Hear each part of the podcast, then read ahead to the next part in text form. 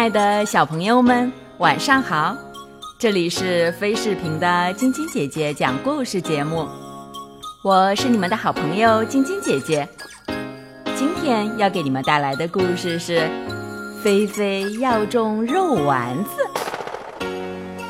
春天终于到了，大地开始苏醒，小虫、草叶、蜜蜂。都忙忙碌碌地工作着。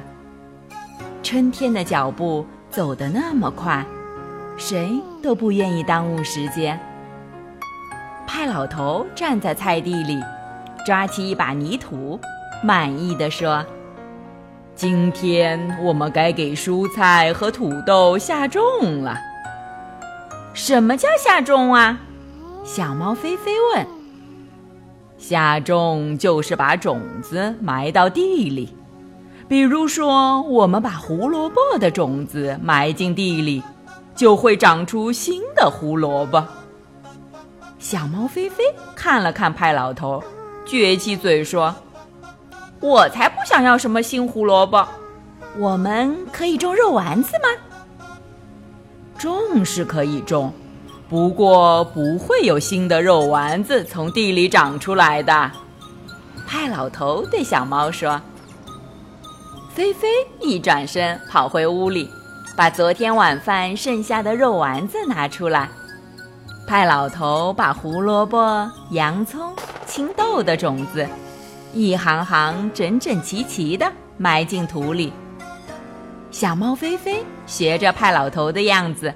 把他的肉丸子种进了地里，他不时地跑过去，看看有没有新的肉丸子长出来。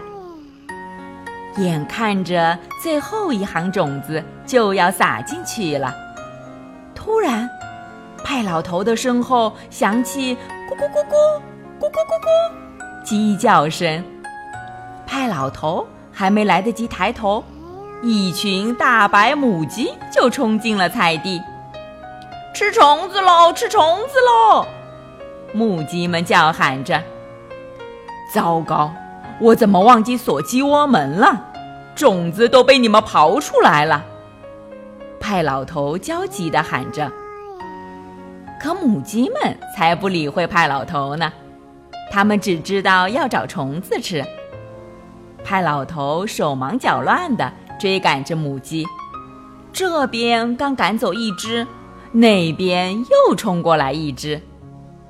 一眨眼，派老头刚刚种下的蔬菜种子被母鸡们刨得乱七八糟。小猫菲菲勇敢地守候在自己的肉丸子地旁，坚决不让母鸡们靠近。可是母鸡刨起来的土眯了它的眼睛。有一只母鸡趁机从地里把肉丸子刨了出来。啪的一下，把肉丸子夹在了嘴里。哎呀，母鸡大小姐们，你们为什么要在我的菜地里捣乱啊？来，我给你们单独刨出一块可以吃虫子的地。派老头走进鸡窝，用铁锹在地上铲了几下，对母鸡们说：“来，这里全是虫子，你们进来吃吧。”母鸡中的大姐大白兰小姐走上前说：“别骗我们了，鸡窝地里的虫子早就被我们吃光了。我们进去了，你就会把我们关进鸡窝。”白兰小姐一眼看穿了派老头的诡计。派老头不吭声了，他没想到母鸡这么容易就识破了他的圈套。有点不好意思的低声说：“嗯，不是这么回事儿，我是想……”正说着，小猫菲菲大喊一声：“狐狸来啦！”话音没落，母鸡们全都慌忙地钻进鸡窝里。派老头连忙把鸡窝门关起来：“上当了，上当了！让你们再吃我的肉丸子！”菲菲得意地拍着手。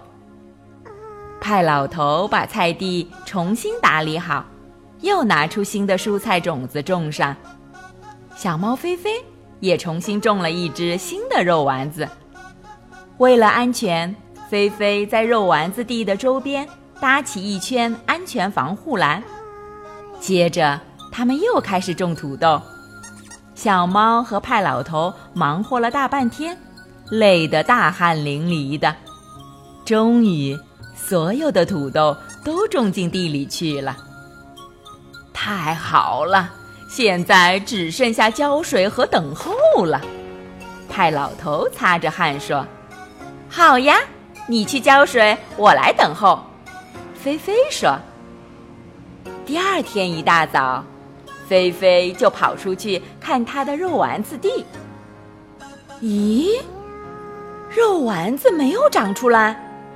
天哪，肉丸子失踪了！更可怕的是，土豆田里所有的土豆也都不见了。派老头，快起来！菲菲飞跑进屋里，冲着派老头高喊：“我的肉丸子不见了，土豆也不见了！老天爷，这是谁干的呀？”派老头心痛的望着被折腾得乱糟糟的土豆田。那么，到底是谁干的呢？明天继续来听晶晶姐姐讲故事吧。喜欢晶晶姐姐讲故事节目的朋友们，可以关注微信公众号“飞视频”，收看我们每天为小朋友们精心准备的视频节目。也可以通过喜马拉雅收听晶晶姐姐讲故事电台广播。宝贝们的家长可以将小朋友的生日、姓名。和所在城市等信息，通过非视频微信公众号发送给我们，我们会在宝贝生日当天送上我们的生日祝福哦。